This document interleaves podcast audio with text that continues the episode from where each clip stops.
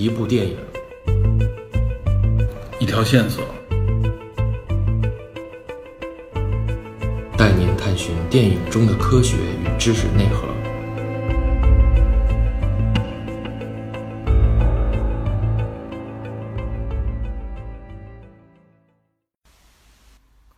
我们在上集《僵尸世界大战对人类的启示》中，为您介绍了影片，并探讨了僵尸这种形态是否存在于人类世界中，以及哪些病症疑似僵尸病毒等话题。在本集中，我们将为您介绍曾经发生在我们身边的传染病灾难，这些灾难需要我们更多的重视。请注意，前方高能预警！本期节目马上开始。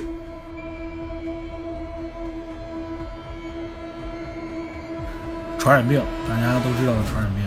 这传染病是非常厉害的。这种病毒的传播，就有点类似于电影里面说的这个这个僵尸这种这种形态的，对人造成很大伤害，而且不断的去传染其他人。说这个传染病啊，首先有几个地方我们先要先普简单普及一下，这种传染病也好，或者对人类伤害也好，在医学上是有一些相关的定义和标准的，这个叫做生物安全性等级。对于传染病来说，实际上他们是对这些病毒做了一个分级，它叫做 B I B S L 这么一个等级，分为四级。我们熟知的啊，就是传染很多传染病，我们可以放到这个四级里边。我们熟知的一些病毒，比如说小孩都会得的那个麻疹，嗯，比如腮腺炎，上学的时候都会有的时候小孩会得一次这个腮腺炎。你说这俩我都得过，啊，这你都知道了，这都属于 B S L 一，就属于这个安全性一级的这种传染病。嗯，它就相当于就是有有传染性，但是呢伤害小，对人的这个伤害比较小。这个一级，它一共有四级嘛，一二三四，四级就是最高级，那一级就是最低级嘛。那么二级呢，就是我们大家就都得过的流感，嗯。像流感就属于二级，B B S L 二级。嗯这个流感其实是对生命是有危害的，对，我们待会儿会讲一些这个大的传染病的时候会提到，流感是二级，嗯。因为引起发烧之类的。然后呢，B R 三级呢，这就比较厉害了。就我们知道的有一些，比如说呃，像结核病，嗯有传染性的这个结结核病，这个结核菌、肺结核嗯这些病非常难治，这就属于三级的传那个传染病了。还嗯有我们中国人应该比较熟悉的非典 SARS，嗯，那个四级啊，BSL 三级，这三级。非典是三级，它致死率没有那么高。那我想知道四级是什么？那四级就都是大家赫赫有名的，大家听说过的这个埃博拉病毒，这是四级。其实狂犬病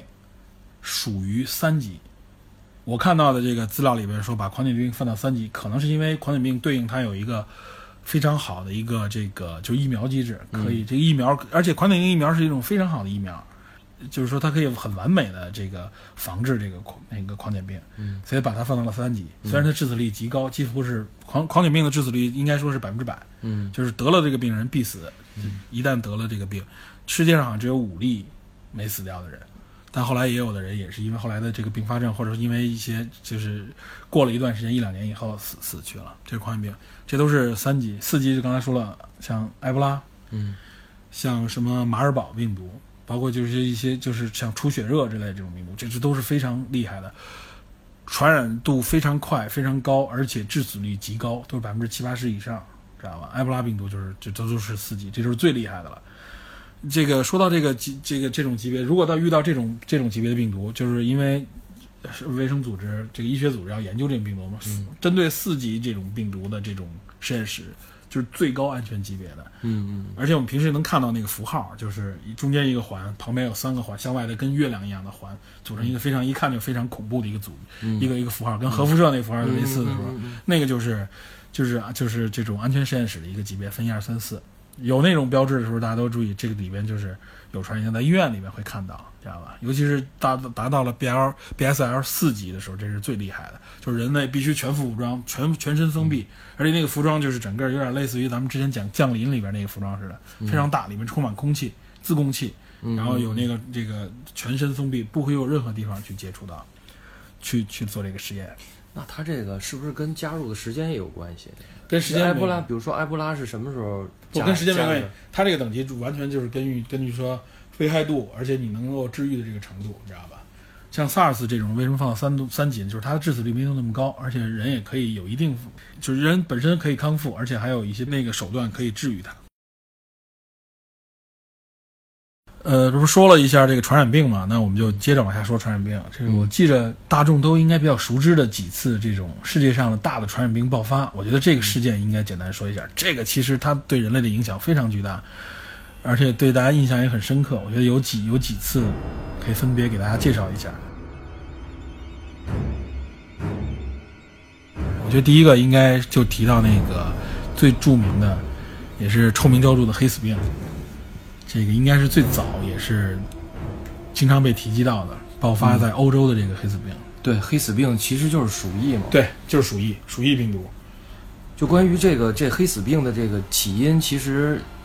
也是跟跟猫有关系。嗯，就说它在那个黑死病大大爆发之前啊，因为宗教的原因为宗教原因，在在意大利罗马，嗯，对黑猫是是不吉利，是非常不吉利的。对对对，这个一直有，恶魔一直有。还有蟾蜍。嗯，但是这蟾蜍其实逮就逮了，但是这黑猫大家就玩命的捕杀，就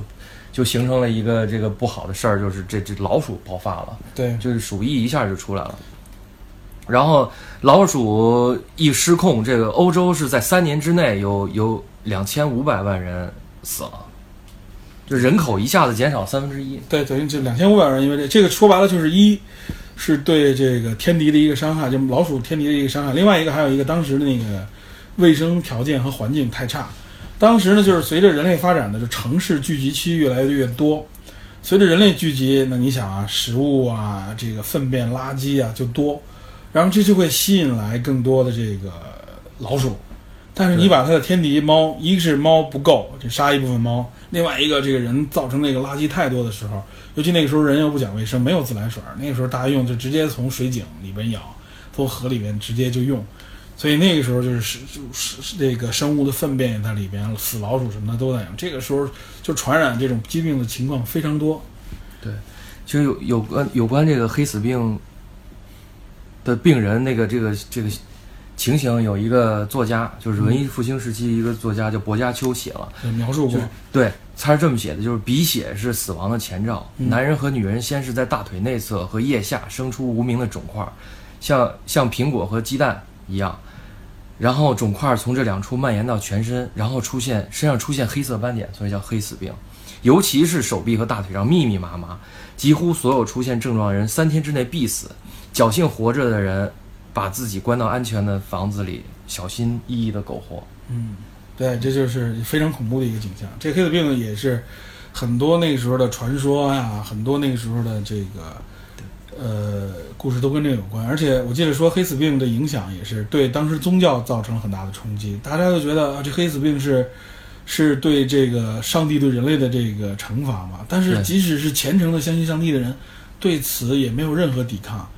上帝在这个时候好像就完全这个不不应验了，好像也是因为黑死病的这个大传播，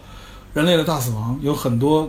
科学的萌芽就是从那时候产生的。这也就是黑死病带来的另外一个间接的一个影响。对，当时因为医学和科学不发达嘛，所以呃，治疗这种病，当时有一个特别不靠谱的方法，就是放血，因为、啊，放血疗法是很早的一种方式。这个包括中医里边也有放血疗法。呃对，因为当时有那个一派医生认为，人体内有四种液体是血液、黑胆汁、黄胆汁还有粘液。啊，这个四液体系，这是这是西方的一个传统，跟我们的阴阳五行啊类似啊。那时候叫四液，西方有一种方式叫四液嘛。对对，然后关于这还有一个冷知识，当时除了医生放血之外，还有那个是理发店理发师也对，过去那时候我记得我我也看到过类似的报道，就是说过去那时候没有说专职的医生，主要是理发师在干这个医生的事儿，干什么呀？就是给你放血。对，所以这个冷知识就是说在哪儿啊？就是理发店门口，大家发现那个那个转的那个蓝白条红条的那个灯，就是就是从这儿来的。嗯，是蓝蓝条是代表静脉，红条是代表动脉，然后白色是止血用的绷带。所以就是三样，哎，就对是说我提供这种服务。对，所以理发坊门口转这个。对对对，这我知道，这我也听说过。这就是黑死病。黑死病我觉得最重要就是说，当时历史文献都有都有介绍嘛，两千五百万人死亡，非常恐怖，非常巨大。可以说那个时候真的是跟这个名字一样，很极其恐怖的这个事件。对然后大家可能还比较有印象的一个形象就是那个鸟嘴那个那个，啊，那对，这个形象也经常出现在一些书籍、电影里边，对，非常就是经典会穿一个大袍子的人。呃，其实是当时的当时的医生发明这个形象是为了防止这病人飞溅的口水喷到脸上，对，就是就是有点像防毒面具，对，一个面一个面罩，对，然后它做成一个类似于像鸟头的一个状态，是为了它有一个空间呼吸。对对对。呃，据说这里边还有一种香，嗯就是为了不让他闻到那个那个那个黑死病的病菌，啊这里就是鸟嘴这里边空间那边还点香。啊，实际上其实类似于就是口罩嘛，面具的这么一个状对对对这么一个作用。对，我觉得这也是给人类一个集中。其实我相信鼠疫在那个年代一直是有传染的，只不过那个是是一个集中的大爆发，几年之内这个欧洲人口就减了三分之一，是吧？对，所以说这个这个伤害极大，这也好像目前是有有史以来对人口比例造成了一个最大的一次伤害，应该是。对，有关于这个这个黑死病的起因，还有一个说法，就是说除了猫的之外，还有一个就是说十三世纪的欧洲啊，呃，农业生产跟不上人口的增长，对，就是所以就频频发生饥荒，而且呢，这个这个鼠疫的一个传染渠道就是说人吃了没煮熟的染菌肉感染的，所以这个我们这事儿我们可能可以给它联系在一起，就是说，那是会不会就是发生计划，因为人什么都吃，城里边那个老鼠非常多，那是不是就是人吃了这个患病的老鼠才得的这个病？那不光是老鼠了，可能老鼠啃咬过的食物，或者有些因为鼠疫不仅仅是在老鼠身上，它可能也在别的生物上有，所以你吃不熟的这个东西也会有。实际上，好像现在这个世界上这个鼠疫已经从人类生活的环境当中消失了，对吧？对好像据说应该是鼠疫病毒现在只存在于实验室里面，对吧？对而且我我还听说过一个小的一个梗啊，嗯，就是说，这个鼠疫病毒之所以存在在这个实验室里边，并不是说好像说我们要保证一个这个样本，就我不知道这是不是真的啊。他说是好像反而是大家出于一种对生物的尊重，说它也是一种独特的一种生物，为了尊重这个生物，我们无权把它赶尽杀绝。我不知道这是不是真的啊，这反正挺危险，听说是。可能我觉得更多是为了科学研究。对，就我觉得更多的是为了科学研究。也就是说，如果一旦到时候再爆发，我们需要有一些病原体做研究用。对，对这我觉得是一个合情合理的存在。反正鼠疫这个事情给，我觉得在当时的那个社会环境下，嗯没有没有医学，或或或者说没有现代医学，也没有科学，大家都大部分情况下都不知道是什么情况，认为就是一种诅咒，或者说是嗯，是一恐怖的东西，反正就是一种奇怪的病嘛，所以叫黑死病嘛。你想死去那么多人，现在可以可以说是不可想象的一种状态，极其恐怖，嗯，对吧？所以也就是说，现代医学真的是在这些情况的时候给人类多大的帮助，而且还有一个就是说，你多了解一些知识啊，避免这种无谓的这种恐怖啊，知道如何去防治是很重要的一点。这可以说是在传染史、传染病历史里面必须要提的一个，就是这黑死病，应该也是有史记录的一个第一次，是吧？就是大家熟知的里面是他第一次。黑死病之后，我觉得还有一个比较知名的，就是那个西班牙流感。西班牙流感应该是一九一八年，一九一一七到一八，一七到一八，应该是一战的时候。一战结束之后，它为什么叫西班牙流感？哎，对，这个有一个故事。为什么叫西班牙流感？好多人认为是说，说好像一开始认为说这这是因为是从西班牙传上来，把这个锅让西班牙背了，好像不是这样。还真不是。那西班牙就太冤了。对他是一战结束之后，其实各国都在对报纸头条都在说这结束了什么的，那个那个普天同庆。对这个人类但唯独是西班牙就是特实在，就是在头条说我们国家爆发了一个大流感，嗯是为什么他这么写？可能就是因为他西班牙国王患病了，啊，对，所以他头条这么写。对，所以当时所以人们就说这叫西班牙流感。对这个也容易大家因为从西班牙首先去说嘛，去报道这件事情，所以大家去说。但这个澄清一下，并不是从西班牙爆发的，对，并不是说是西班牙是这个这个流感的源头，源头应该实际是哪儿？西班牙流感是因为当时医学的落后，对这个病株包括是从哪儿发出来的，就是根本就没有源头，这个时候已经不可查了，已经。那不可查。对但是这个西班牙流感特别神秘，是十八个月之后就完全消失了。对，就立刻就没有了，销声匿迹了。对其实我觉得还有一点啊，我记得也有人说，就是一战，因为是一战刚结束嘛，一战之前就是其实这个病是在之前就已经有了。嗯，有很多人因为当时的这个死亡，大部分都还都是因为战争啊什么这种情况，所以这个因病死亡就被大家忽略了。对，对，这也有一个原因，就是说，所以说这也是源头很难找的一个原因所在。这个西班牙流感，西班牙流感有没有记录它最后全球一共有多少人被传染，就死了多少人？呃，它是造成了十亿人感染，然后呢，死亡了也两千五百万到四千万人死亡。哦，这个这个数字非常巨大了，这两千五百万到四对到四千万，当时世界人口是十七亿，当时十七亿人，这17亿人就是有记录说差不多这个按照当时人口比例来说，应该是有百分之二点五，到百分之五。对，嗯就相当于哇塞这么多的人，对一百人那边有五个人就因这个病死去了。对，这个所以说这是一个极其恐怖的一个传染病，但是它十八月以后就就消失了。我记着好像这个这个病毒应该就是大家提到的 H1N1，没错，就是猪流感。对，就是猪流感。然后而且据说说为调查这个 H1N1 病毒啊，就调查这个西班牙流感这个病毒，只人类只是及到现在嗯也没有真正找到完整的这个毒株病株病病株。对，只是从片段里边，好像是从一个，呃，就是就是一个当时可能患过病的一个人的这个尸体里边找到了一个部分的一个一个情况。我记得好像是有记录，只是找到了这个片段，并不是完整的这个病毒。对，是九九几年的时候，一个美国科学家，他跟他的这个同事利用一个现代的遗传学，对，发现一九一八年这个流感实际上就是 H1N1 甲型，对嗯，H1N1 流感，对对对，猪流感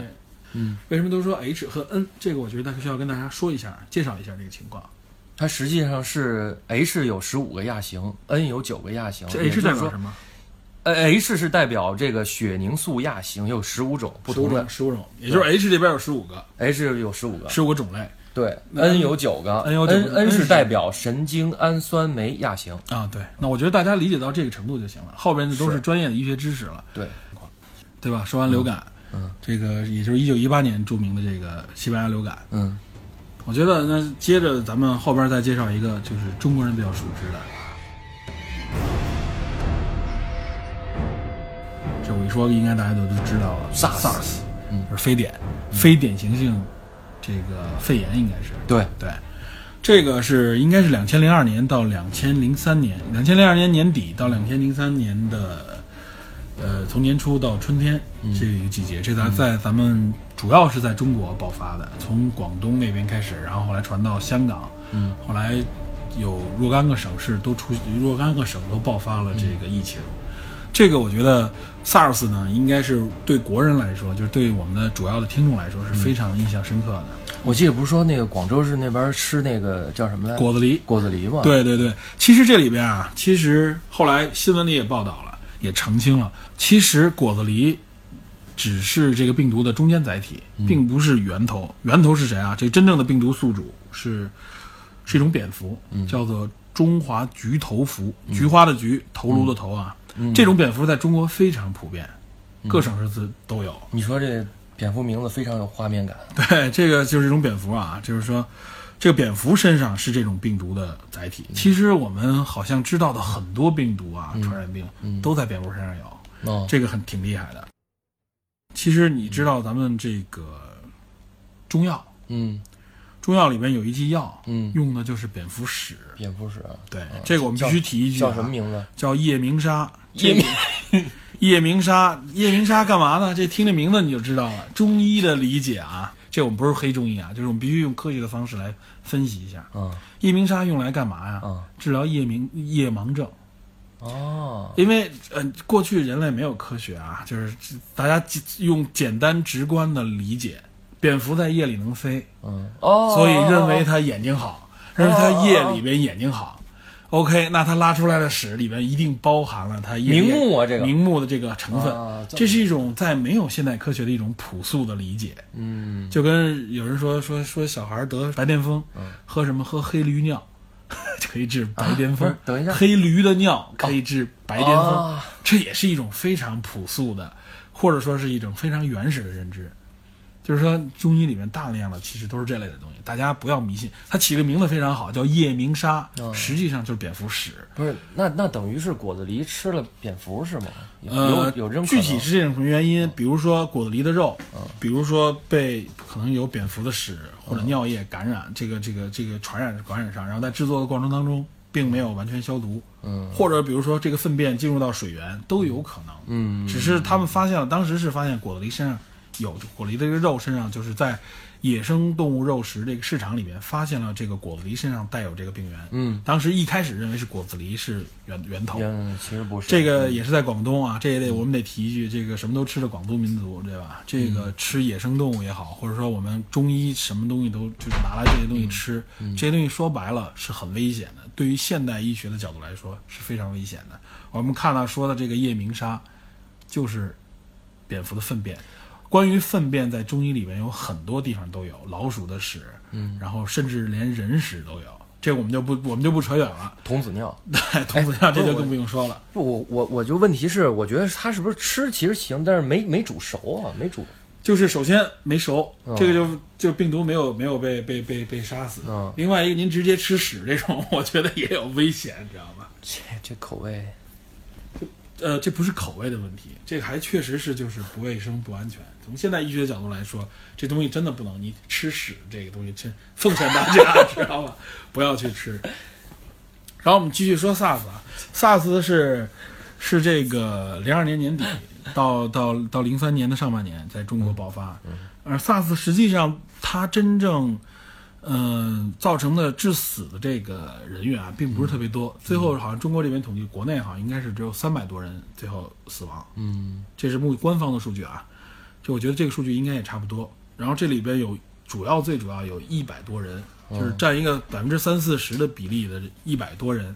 是医护人员，嗯，就是很多一线的医护人员，这个因为感染了 SARS 这个丧命，这个是最严重的。非典才有三百人死啊！我对，非典在中国只有三百多人。应该比这多多了。印象当中大家觉得很多，但是官方的数据是三百多人，知道吧？就是在当时那个 SARS 那个事件的时候，有三百多人，三百多人已经不少了。而且当时我记得说，广东一开始是一二年，呃，不是零二年年底爆发嘛？就你当时就是在中国的那时候互联网没有现在这么发达，没有微信，他在网上有一些论坛里面提到了，就广东那边有。然后呢，当地的卫生部门有过一些报道，新闻报纸上也都有，而且说这个病情得到了控制，嗯，知道吧？当时是这样来说的，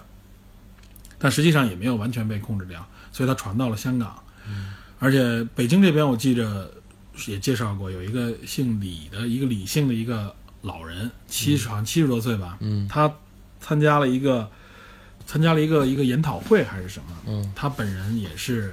有这个病，然后后来就当时传染给了很多人。据说北京当时管这个人叫毒王，他是传了很多人。他后来是几天以后就去世了，但是他传给了很多医护人员，而且当时因为，呃，国内的这个当时有世卫组织嘛，也也为对这个 SARS 进行调查，我这在国内国内还对这个事件还有一定的隐瞒，这个有也有后来也有澄清的报道嘛，所以就是有一些医护这个病症来回引来回把它放到不同的医院里边，甚至有人说是为了这个避免这个被国际卫生组织调查嘛，导致了有很多人被传染，而且大量都是在医院被传染，一线医护人员。因为对这个病 预预料的不是不是那么的充分，传染没有发现它这个这个病毒这么厉害，而且它当时是一个发新发现的一种病毒，没有针当时没有针对性的医疗手段，所以有很多嗯就是尤其一些一线的医护人员被传染。哎，真的，这这老大爷好像就是住我们家那个，我们家住六楼，原来他就是住一楼，啊，就是每次人说这 SARS 都说这这这老大爷就是毒王，哇塞，说的就是我我听我爸说就是住一楼那啊，家，那就在你不是完了特夸张，他们家后来还把那床板搬到那楼道里，每次我走的时候我都躲得远远的，躲在床板。那肯定，那你应该把床板赶紧销毁啊！但当然就是说，这所所所谓的毒王啊，是说他实际上是在北京这边传了很多人，嗯知道吧？就是所以他就是说是病人的一个载体，因为又是老人嘛，所以很快就去世了，知道吧？太恐怖，对，这个就是一个情况。实际上，这个呃，SARS 就是一种叫做，也是一种冠状病毒，是一种新发现，当时新发现的一种冠状病毒。还甚至网上有传言说这是什么美国的一个什么生化武器，这完全都是胡说八道啊，这没有这种情况。呃，还有就是说，有很多人虽然治愈了这个这个非典型性肺炎，嗯，但是有很强的肺那个后遗症，因为当时为了治愈这个病，用了很多这个激素类的药物，嗯，还有很多其他的药物，使这尤尤其是治疗过程当中，使肺部有很多地方纤维化，嗯，肺部纤维化的导致就是说很多很多肺部就就不能使用了嘛，嗯。所以有这种呼吸困难的这种后遗症，包括我知道的网上我看到的啊，就是说医护人员里有很多，我记得有一个地方还说一个二十多岁的一个特别漂亮的一个女护士，嗯，当时刚刚要结婚嘛，然后后来被传染上这个病，虽然治愈了，但是股骨头坏死，这也是跟据说是跟激素类的药物有关，导致股骨头坏死，所以目前现在就是残疾了，然后这是后遗症造成的。这是我们也熟知的一种这个这个病症。嗯你刚才提了一个你身边的故事，我记得我当时呃零三年的时候，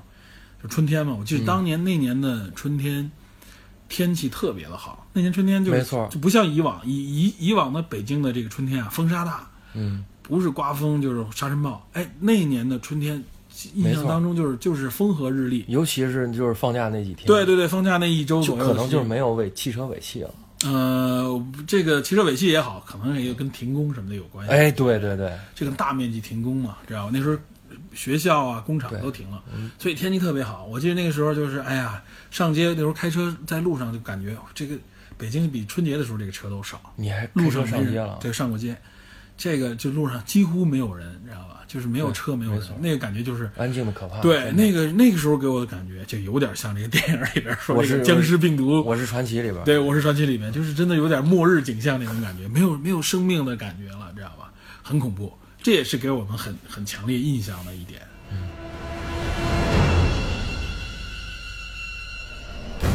那我觉得最近还有一次这个传染病事件，世界上的一个传染病，跟我们也有间接有关系的，就是这个埃博拉病毒，应该是一四年吧？对，一四年，一四年一四年这次有一次爆发在在西非，嗯，然后咱们国家还派了这个这个卫生组织军队嘛，去过去去做这个这个支援这个当地的疫情。嗯，说到这个埃博拉，嗯埃博拉病毒，其实大家听这名字已经很多了。嗯实际上，埃博拉病毒呢是一种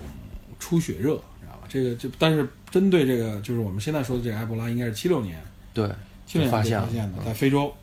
就是它实际上是针对这个人啊灵长类动物的一种一种疾病。对，它导致这个反正症状非常恐怖，嗯那个内脏出血，然后这个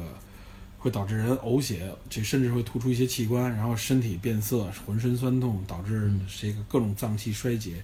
所以埃博拉病毒之所以有名，还主要一个还有一个原因就是它造成的这种恐怖的这种状态。对，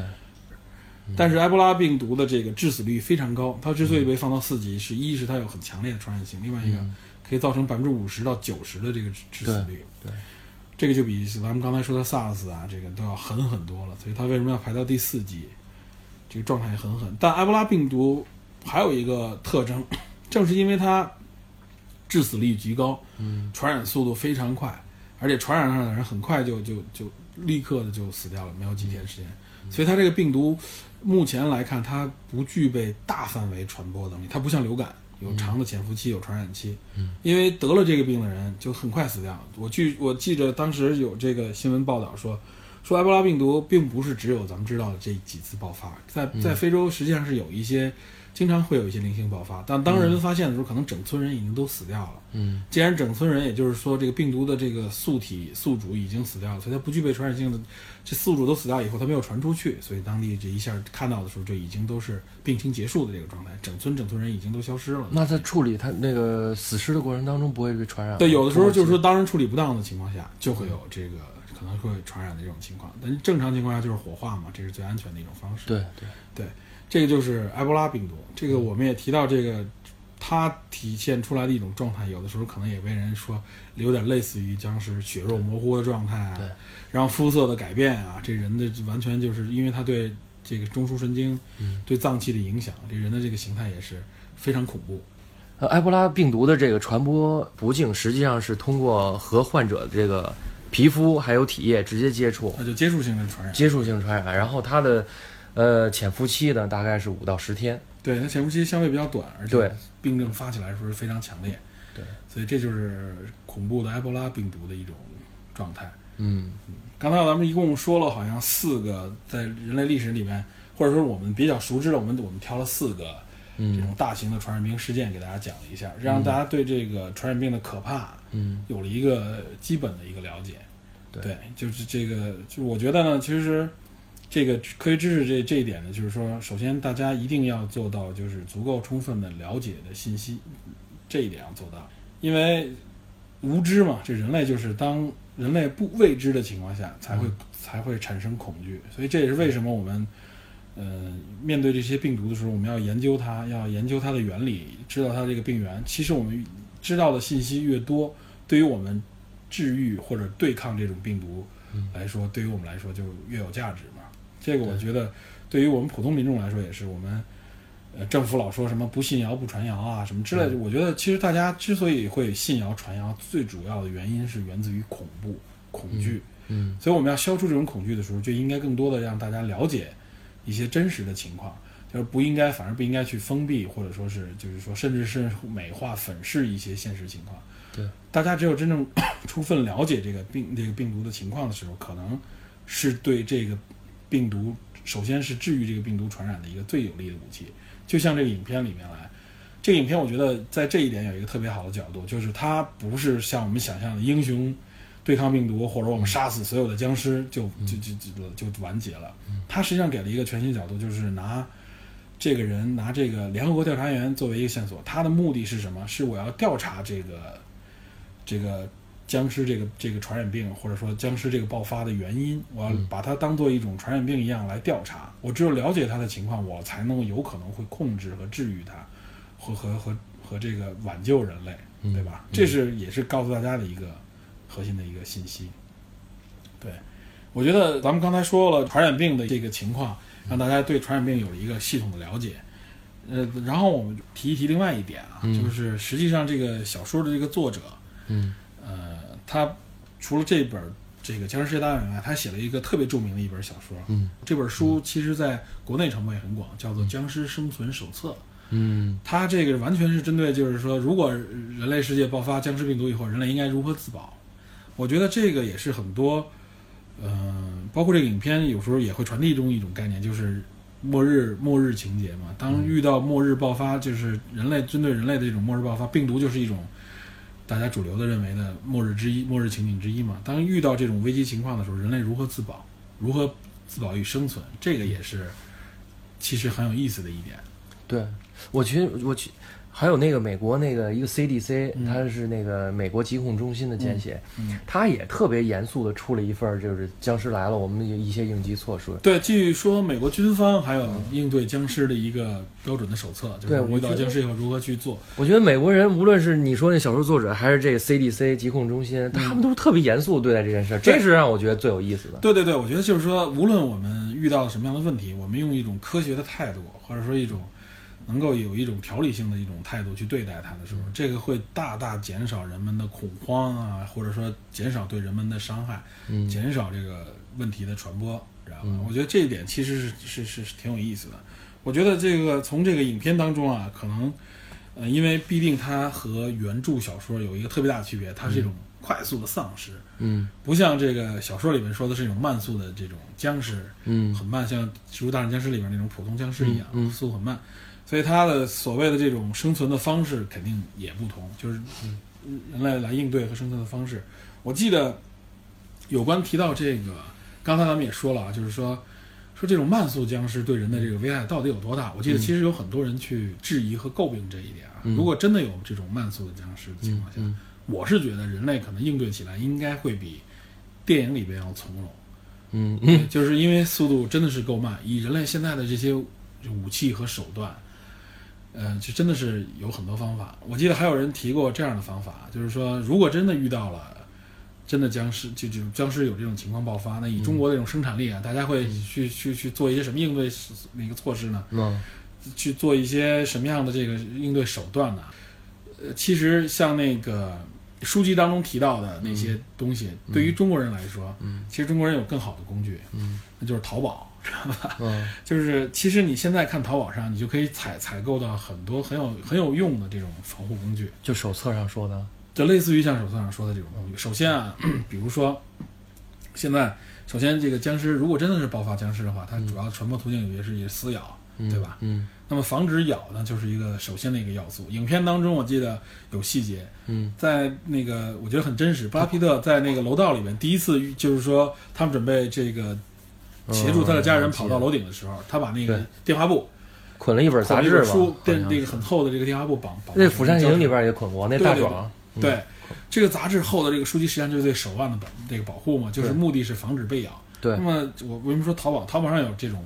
手套和这个衣服是什么呢？防防刀割的。防扑咬服，训训警犬的那个对对对，专用的，防扑咬这种还太夸张了。其实就有那种高级的服装防这个刀刃的刀割，嗯那个手套戴上就跟正常的你看的那个手套差不多，嗯不是金属的一个铁防链子防刀割，刀子刀割割不开。你想金属那个刀刃非常锋利，它都割不开的话，那我相信那个牙咬的时候，它会给你造成物理的这种挤压伤害，嗯但它那个不会给你咬破，不会突破这个这个衣服。我我在想是什么人买这种手套？不会是厨子吧？呃，不是厨子，其实是有一些，比如说呃警这个有这种防防爆啊，或者说是这种安全方面考虑的人会买。守门员，对，当然不是守门员，这个当然了，我相信有钱人也会去买购采购一些这种必要的，认为有必要的这种防护措施，包括他有全套的服装也都可以。然后呢，我记得有人提议一个特别有意思的一点啊，就是如果真的爆发这种就是慢性僵尸这种这种传播这种，嗯嗯就是所有人都应该去采购一种头盔，嗯，就类似于你就想类似于这种摩托车那种头盔美式橄榄这这，对，不不不不是全封闭的一种头盔，就是他说说购买，就是说制造一种头盔啊，这头盔特别有意思，我觉得他这个想的特别好，嗯有两点作用啊嗯。一，首先嗯，它这个套住脖子这个头盔，防止被这个主要其实这个僵尸就是咬脖子，嗯。对吧？你把面部保护住，包括有一些喷溅血液不会喷到你脸上，这个本身是个保护。嗯然后他还提到一点，我觉得这最有意思，就是如果这个人被僵尸传染了。嗯，那他不具备人类意识，没有大脑，他肯定不会摘头盔。哦，他摘不了头盔，他也咬不了哦，这个牛，这个牛，对，这他就没法咬别人了，他就戴着头盔到处溜达了，知道吗？哦，这个不错，对，其实你看人类智慧，就是人民的智慧是是是非常伟大的，就是不是，但是有一点不好，嗯那个人人攻击僵尸都是必须爆头啊！你这样，你你你带着这个，不是说不是说你当这个慢速僵尸带着它会缓慢的时候，你想控制住它，就有条件。首先，它不会伤害别人，这是第一要务，哦哦哦，对吧？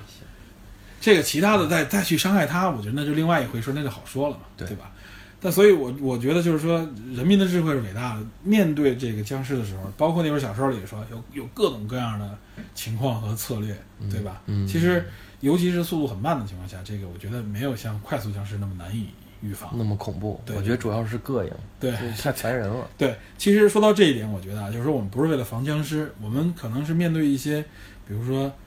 自然灾难啊，或者说是一些，比如说传染病的爆发呀、也好，或者说其他的一些可能这种冲突啊，没错。恐怖袭击的事情的时候，我们应该也要考虑一些基础的防护措施。对你发现他那方案，其实在遇遇见地震的时候也是同样有效。你遇到一些基础的，比如说自然灾害，对。或者说你遇到了一些，比如说暴恐袭击，现在恐怖事件很多，对对对对呃，这个时候我们应该如何自保？我们如何应该寻找安全的避避难所？我觉得这些都是很有意义的。对，不同的事件可能有不同的这种方式，嗯。包括可能它包括它提示你，比如病毒爆发的时候哪里是安相对来说是安全的。嗯我记得他说这个僵尸这个病毒的时候，其实这对普通病毒我觉得也有一定的参考意义。嗯他就提供了，他说，比如说封闭的这，他认为他当然说的是美国环境，他说像学校就是一个非常好的一个防护的这个保存实力的一个地点，嗯因为在美国那一块儿，就是首先学美国的学校的这个建筑质量好，嗯它里面的这个设施也相对齐全，嗯对吧？当然，而且它的防护措施也比较好的情况下，可以给人类带来一个相对应的一个保护，嗯对吧？但是他反而说出一点，我觉得也有参考意义。他认为医院不是一个首要的选择的地方。为什么？这医院往往，比如说是僵尸这种病毒啊，他说，僵尸这种病毒的爆发点往往都是从医院开始的，因为一旦发现这个病例或者说是这个僵尸，可能大家想到的这个送送去的这个地点，要治疗的地点，因为在潜伏期也好，或者发病状态也好，都先去送到医院。嗯所以包括很多这种相关的这种作品啊、电影啊，这种文文学作品里面也是，医院都是一个爆发的一个点。对，包括你像我们说 SARS，嗯这个病毒，医院就是，尤其是在北京这块儿，就是很多医院都成为了病毒爆发的一个源头。对，对，它这个里面提供的这个线索也很有现实意义，就是大家应该去怎么样去去去保护自己，应该是怎去哪些地方相对是安全的，我觉得这都很有意义。嗯咱们刚才就是在讲这个僵尸片嘛，也提到了很多僵尸类的影片，你咱们应该看过很多了啊。嗯呃，近期其实我觉得僵尸片比较比较火热了。近期有个热点，就是不知道你看不看一个韩国韩国影片，叫《釜山釜山行》。对，《釜山行》应该是一个近期好像就是国内谈论比较多的一个一部僵尸电影。好像你你觉得？对，我是对这一直觉得不怎么样。对，我是觉得这个影片相当其实挺弱的，知道吗？就我觉得，说说你说说。对，我觉我觉得这个影片之所以弱，弱在哪儿？就是就缺乏真实感。我认为它有一个就是日本、韩国，包括中国吧，就是东方影片里面传统的一个问题，就是过度煽情。这个《釜山行》里面很多人喜欢看，我相信就是亚洲观众，尤其这个东亚观众啊，对中国、韩国，他喜欢看这个煽情，可能。所以，我记得《釜山行》里面的很多人都说啊，就像这种影片，不像这种西方影片，就是，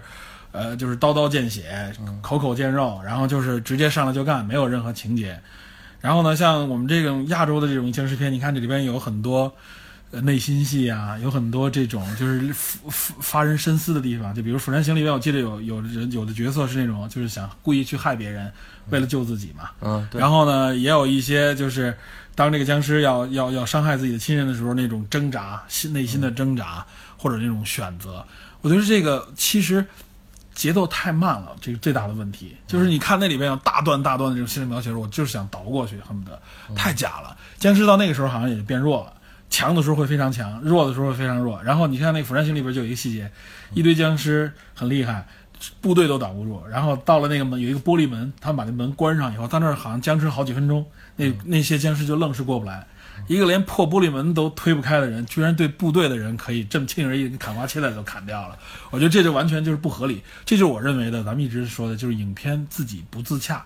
但是我相信有些观众对这些东西不关注，就是关注情感方面的，觉得哎呀，你看人家这情感方面，难这个这个他为了有的人为了亲人付出自己的生命，对吧？这情感多感人啊！这个描写应该多描写。但我觉得其实，在这个《僵尸世界大战》这这类的影片里边啊，其实仍然也有很深的情感描写。就比如刚才我们提到的，他这个布拉皮特第一次被那个僵尸在楼道里争那个搏斗的时候，僵尸的口水和那个血液可能滴到他的嘴和眼睛里了。他发现这个情，他发现这个情况以后，他迅速关上门，以关上那个楼顶的门，迅速的第一件事情，他就跑到了这个这个楼顶的这个最边缘。然后当小孩和他妻子要靠近他时，伸手，你别过来。嗯，这个就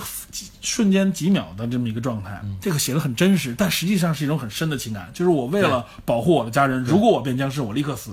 就是我一要变僵尸，我肯定掉楼下。就是他有情，但是他不删。对我绝对不给你慢删，说我要犹豫思考，然后我还要这个渲染一下怎么样？我觉得在这样节奏快的影片里面，才会给你一种紧张感。但是像那个《釜山行》里面有大段大段这种空白，我是觉得太多余了。可能女性观众比较喜欢。但这个煽情煽的，我觉得太假，就这不真实。包括这个《釜山行》，我记得还有人诟病啊，就就就就有人说说《釜山行》里边就揭露人性啊。你看《釜山行》里边有一个有个有个角色是为了救自己不让别人来，这个我觉得啊，这就是东方人的幼稚之处。真到现实当中来，大家的第一人类的第一反应就是自保，这就是正常状态。除非你有足够的自信，而且你有足够的经验的情况下，你可以发出保护别人的这种动作。在正常情况下，大家都是自保。那个人的做出来的动作，并没有大家说那么可怕。我们站在观众的角度上，我们站在正常人的角度上，我觉得这个哎呀不怎么样。实际上，到了生命生生死危机的时候，你不立刻的去，比如说切断感染源，或者说你做出这种斩钉截铁的判断的话，你很有可能一个人拖累大家。那这个时候就是要做出冷酷的判断。不是，我记得他那里边就是那个男主角在火车上被那个被那男的咬了之后，也是也是自己跳车了吧？对，啊，这那个包括这个你说被火车上咬那一段也有事啊，就是说我记得当时那个僵尸追这个火车，反正不管那火车速度当时就很慢啊，然后那个僵尸居然可以可以拉停那个火车，这个也是一点啊。这这这几十头僵尸就能把这火车这么大马力给拉停，这火车是可以拖动。上千吨的这个 几上千吨的火车前进的情况下，有这么大力量，它玻璃门推不开。然后他跟那个人搏斗的时候，一个拳击手能够把他们打飞什么之类的，这些都是不合理的地方。就是说，导演在这个时候煽情的时候，注意的是情感，但忽略了合理性。这就是我们一直我们想做这个节目，我们一直想宣扬的。就我们认为，影片你得够硬，你在这些方面你不能有特别多不合理，让人出戏，让人觉得哇，这个太不合理了。这往下看就觉得假，就觉得开玩笑，你知道吧？就觉得那是一帮人穿着一个衣服，喷点血浆，然后在那表演，你知道吧？拍这些僵尸片，除了这个血腥恐怖这一点对应人类的这个恐惧心理，然后制造票房，我觉得其实还有一些有一些别的的这这个东西的探讨。这个所有影片里多多少少都会带，就是对人性的一些一些探讨。首先，面对终极恐惧的时候，僵尸这个东西实际上就是人类的一种终极恐惧嘛。嗯传染病本身就是一个末日的一个选择，就末日的一种形态之一，就是人类认为人类末日最有可能的几种情况之一，传染病就是其中之一，病毒就是其中之一。那么它又加上了这个病毒本身又是一种以人吃人、人传人、人饲咬人的这种状态，一旦被传染上，就会变成一种恐怖的一种状态，来加强这个这个恐怖，可以说是一种终极恐怖的表现，对吧？这是对人类人性的一种一种一种探索和挖这个挖掘。就是面对这个，你看所有影片都是有这个情节，就面对这种恐怖的时候，人类手足无措，对吧？人类应该怎么样？这个我这个所有的这种影片里面，我相信大部分主流的都是给给人一种这样的感觉，就是人类不会放弃自己的生存的这个权利的，无论遇到多么恐怖的这种情况，那么人类一定是在找到和寻找这种自救和挽救人类末日的这种手段。这个是这个影片本身是表达我认为非常好的一点，对吧？其他影片也是如此，包括，呃，但是我觉得就是相对来说，包括一些东亚、日本、韩国的影片，他们相对来说更更喜欢昏更灰暗的一种角度，他们可能就是以这种更灰暗的这个结尾为为为为止。但是实际上，他在他的影片当中又更多的去探讨这个人性，就是我们面对可以自保的时候。他经常会去描写，哎，能够自保的人，有的人能够自保的情况下，还要去这个救助别人，甚至有的人不能自保的情况下，献出自己的生命去保护他人，他也会拿一些反例来对应。我觉得这些都是对此的一种探讨和这个讨论。这是真正拍僵尸影片，我觉得最终极的一个目的，对吧？把人置身于恐怖面前，然后在这个恐怖面前与探讨人性。剖析人性，在面对这种恐怖的时候，人到底应该怎么样？无论你的行为、你的思考，都是就是都在这个时候引入这个话题。这也是这个影片之所以人们会去关注、去看的一个点。如果说只是一个纯恐怖，就是出来吃人，然后最后就是吃完人就结束了的话，那僵尸影片我觉得没有那么大市场。它之所以有市场，还是背后的这个这个思路，知道吗？这点就是为什么有很多人喜欢看恐怖片，害怕还喜欢看。这是一种啊，首先这是一种就是过瘾机制，我就受到这种刺激，我喜欢继续寻求。其实还有一点就是，总想把自己置身在一种相对安全的时候，你能观察这个恐惧的状态下，你体会，知道吧？就是你知道，OK，这是个电影，我可以观察这个恐怖的时候，那其实也是人的一种态度。我观察这个恐怖的过程当中，我既体会了那个恐怖，哎，我又可以置身事外，我可以保全自己。那这个这个过程是什么？就是一种假设和实验。就我会就会去联想，我我在当中我会怎么问？我我会去怎么去做？我遇到这种情况的时候，我怎么样自保？或者我遇到这种情况的时候，我怎么选择？这就这个一定是影片给大家带来的一些效果，知道吧？很多人愿意去置身到这个这个场景当中来，而且这也是好的影片可以引发的这样的话题给大家来讲，知道吧？嗯，那确实。对，我是觉得这个影片，我之所以觉得我给他一个说，这属于。呃，僵尸片当中，我认为最好的一部啊，我觉得这一点确实是，就是它不是纯纯粹粹的一个就是逃亡和杀戮，它真的是有一个主流线索，是我是要探知这个这个僵尸的这个源头，我要探知它的这个缘由和这个治愈它的方式，或者说我要找到这个找解开这个谜的这个钥匙，而且他最终真的是找到了，而且他找到的方式，我认为很靠谱，嗯。是从是说得通的。是有一定原理的，就是病毒的传播机制啊，然后他会选择健康宿主啊，因为肯定是这样。如果病毒传染给死的这个，或者是不健康的宿主，然后立刻这个不健康的因素直接就死掉了，那我病毒传染你干嘛嘛？这个完全符合一种基因的传播方式，为了这个扩大自己的影响嘛。我觉得这个是这是一个突破，不像很多影片之前的故事影片里面，就大家就就是杀戮，包括你像。我们提到过的这个《生化危机》，《生化危机》这个片子越拍越走嘛，到最后就完完全全变成了导演对他妻子，因为这个主演是导演的妻子嘛，就完完全全对他妻子的一个一个美化的一个 MTV 版了。就是故事情节越来越弱，这个提到的这个 T 病毒本来好像一开始给人感觉好像里边有很多故事，但最后完完全全就是就是意淫的部分太多了。这病毒这个无限，然后这个一个阴谋后面还有一个阴谋的什么之类的这种，有些人不死啊，这种就太夸张了，知道吧？所以，所以我觉得 这个，我认为这个《僵尸世界大战》是我目前看过的这个最好，也是向大家推荐啊，这是最好的一部，我认为最好的一部僵尸影片。嗯，呃，如果大家没看过，我真的是建议大家现现在去看，网上应该有这个付费的这个版本，应该免费版本也能找到，这个都可以看到。小说不错，其实对，小说也不错，小说也完全可以拿来读，嗯，这个非常有意思。对，可以，小说当中有很多细节描写，非常给人印象非常深刻。对，比如在印度啊，比如说在这个东欧啊一些地方，都写的非常黑色恐怖，而且有很多寓意。对，其实这部影片啊上映以后，就立刻就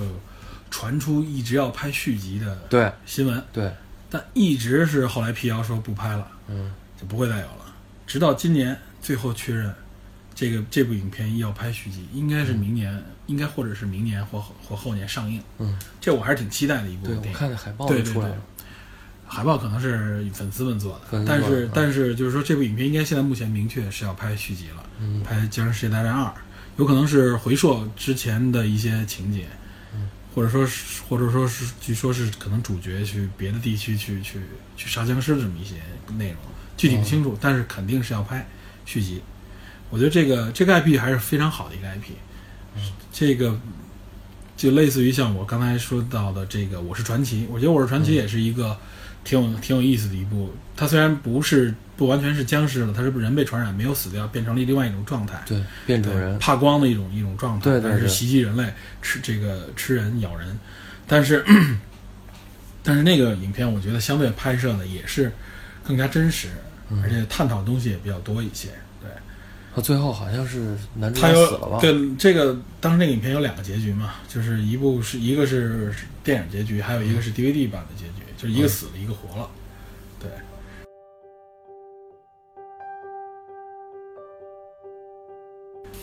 咱们最后总结一下，提到的还是像以前一样提提到的这些知识点。首先，我们先给大家明确这个世界上到底现实世界当中存不存在僵尸？这个当然是肯定是否定的，嗯没有僵尸这种东西。嗯然后呢，我们讲到了类似于僵尸的一些病症，嗯就是这个有哪些病症，或者说有哪些我们现实当中接触到的病症类似于僵尸。我们提到了这个狂犬病，对，我们提到了这种虫草菌类的这种这植物植物孢子、植物寄生类的方式影响这个动物的一些、昆虫的一些这个这个现象不算病症，对，嗯。但它体现出来那种状态，也可以我们可以称之为是一很像这个僵尸那种状态。嗯。对，也就是提供这种几种可能，一种是就是病毒感染，另外一种就寄生，我觉得很很类似于就破坏破坏这个神经和脑组织，会引起类似于像僵尸这种状态，我觉得这也是一种可能。嗯。然后后来我们就说说到病毒嘛，就提到了这个人类这个历史当中，我们认为比较典型性的、比较代表性的几次大的这个传染病的这个事件，黑死病，对。嗯、然后一九一八的这个西班牙流感，对。然后到这个零三年的非典 SARS，对。又提了这个前两年刚刚发生埃博拉病毒，嗯对，然后我们顺便也提及了关于病毒的这个呃生物危害性的这种分级，对吧？危危险性分级分这个 BSL 一到四级，嗯，对，这个也是给大家简单普及了一下相关的一些知识，最终还讲了一些一很小的一部分如何自保和自救。面对危险的时候，我们怎么样去判断，怎么去去保护自己，对吧？这个我们也简单的讲了几句。那成那个咱们介绍一下，就是僵尸类的电影还有哪些比较好看的，给大家推荐一下。对，就是总结一下有哪些僵尸的影片啊，或相关的一些内容。咱们刚才已经提到过了啊，这个《我是传奇》，对吧？对，《我是传奇》一定要看，这没看过的嗯非常同学可以找来去看。然后，呃，包括《僵尸肖恩》，我觉得这也是一个非常经典的特别灰灰黑色幽默级的僵尸喜剧片儿。对僵尸喜剧片，我觉得也特别有意思。尤其结尾，他的好朋友变成僵尸了。对，然后，但是但是还一块儿玩游戏 对，这算是一剧透啊。但是大家可以看看这个这个影片，虽然上映很久了，但是很有意思。还有第一部第一部僵尸片《活死人之夜》，对，这个值得去看。还有著名的这个僵尸的美剧，这个《行尸走肉》。行尸走肉，还有僵尸国度，嗯对吧？这些都很挺多这个僵尸类的。但我觉得行尸走肉》和《僵尸国度》都可以看吧。还有我看那个《惊变二十八天》，其实你觉得好？惊变二十八天我觉得不错，《惊变二十八天》和《惊变二十八周》都可以看，对吧？惊变二十八天》里边有一个那个细节特别逗，嗯它也出现那个百事可乐的软广告了。嗯嗯，啊对，跟这个咱今儿说的电影好像百事可乐对这个僵尸类影片情有独钟。对，，还有沃尔沃的汽车，嗯，都特别喜欢在僵尸片里边投软广。还有二十八天的续集《惊变二十八周》，对吧？嗯，对。《生化危机》我觉得这这大家基本上也都知道，也都看过。但是《生化危机》说实话，我觉得咱们不作为咱们推荐的内容，《生化危机》真的是剧情太扯了，除了经典的第一部和第二部以外。嗯，然后还有一部，还有一部影片叫《温暖的尸体》，嗯。也有叫也有叫叫别的译名的啊，就是说的这个故事大概的情节是说有一个僵尸，他除了吃人以外，其实和一个正常人区别不是很大啊，他嗯在一个废弃的飞机里边，嗯。说，然后他 有一次他们在一起袭击人类的时候啊，就是他吃掉了一个男人的脑子，嗯然后吃完了以后，他具备了这个男人的就喜欢他女朋友的一些思想，嗯对这个女性就有了感觉，你知道吧？嗯然后他结果他没吃掉那个女孩子，两个人还产生了爱情。挺好。我就喜欢对这种就对僵尸有奇怪设定的这种。对对对，是有很多现在有特别多影片对僵尸有了一些相对来说反传统的比较有创意的对奇怪设定。我接着说啊，还有一个特别诡异的啊，嗯这特别神片，我推荐你看，叫《瑞士军刀男》或者叫《瑞士男》，你知道吧？那是那我知道那电影，那这是那是僵尸吗？那个你可以理解为僵尸。那个那个影片是哈利波特那个男主角演的，和另外一个也是一个著名的一个美国的一个一个喜剧演员。我觉得他们俩配合演这影片太逗，你可以理解为那个是一个纯僵尸，知道吧？那个影片太逗了，你知道吗？就是他拿那个尸体做了很多很奇怪的事情啊，就是说这这他和那个他和那个尸体之间互动，那互最后互动到那个情况，那个那个尸体就是具备生命、有智能的一个东西，你知道吧？就是直播两万能嘛，所以叫瑞士军刀。对，所以叫外瑞士军刀男嘛，这个非常诡异和神秘、神奇的一个影片。这个如果大家觉得这个能够接受各种诡异设定的话，你可以看看这影片，非常有趣，知道？但是我是边看边笑的一个状态。我知道，我看了，我看了一点儿，嗯但是就没看下去。行，你最后你往后看，后边才有才逗呢，知道吗？成而且还特别有情感，这个。好。哦，那大家一定要注意多洗手，嗯勤通风。那好那今天今天咱们就先讲到这儿。行？这会儿已经是晚上十点半了，嗯那这期就先这样吧。对，咱们今天嗯就先讲到这里。好，大家再见了。嗯，好，我们下次节目再见。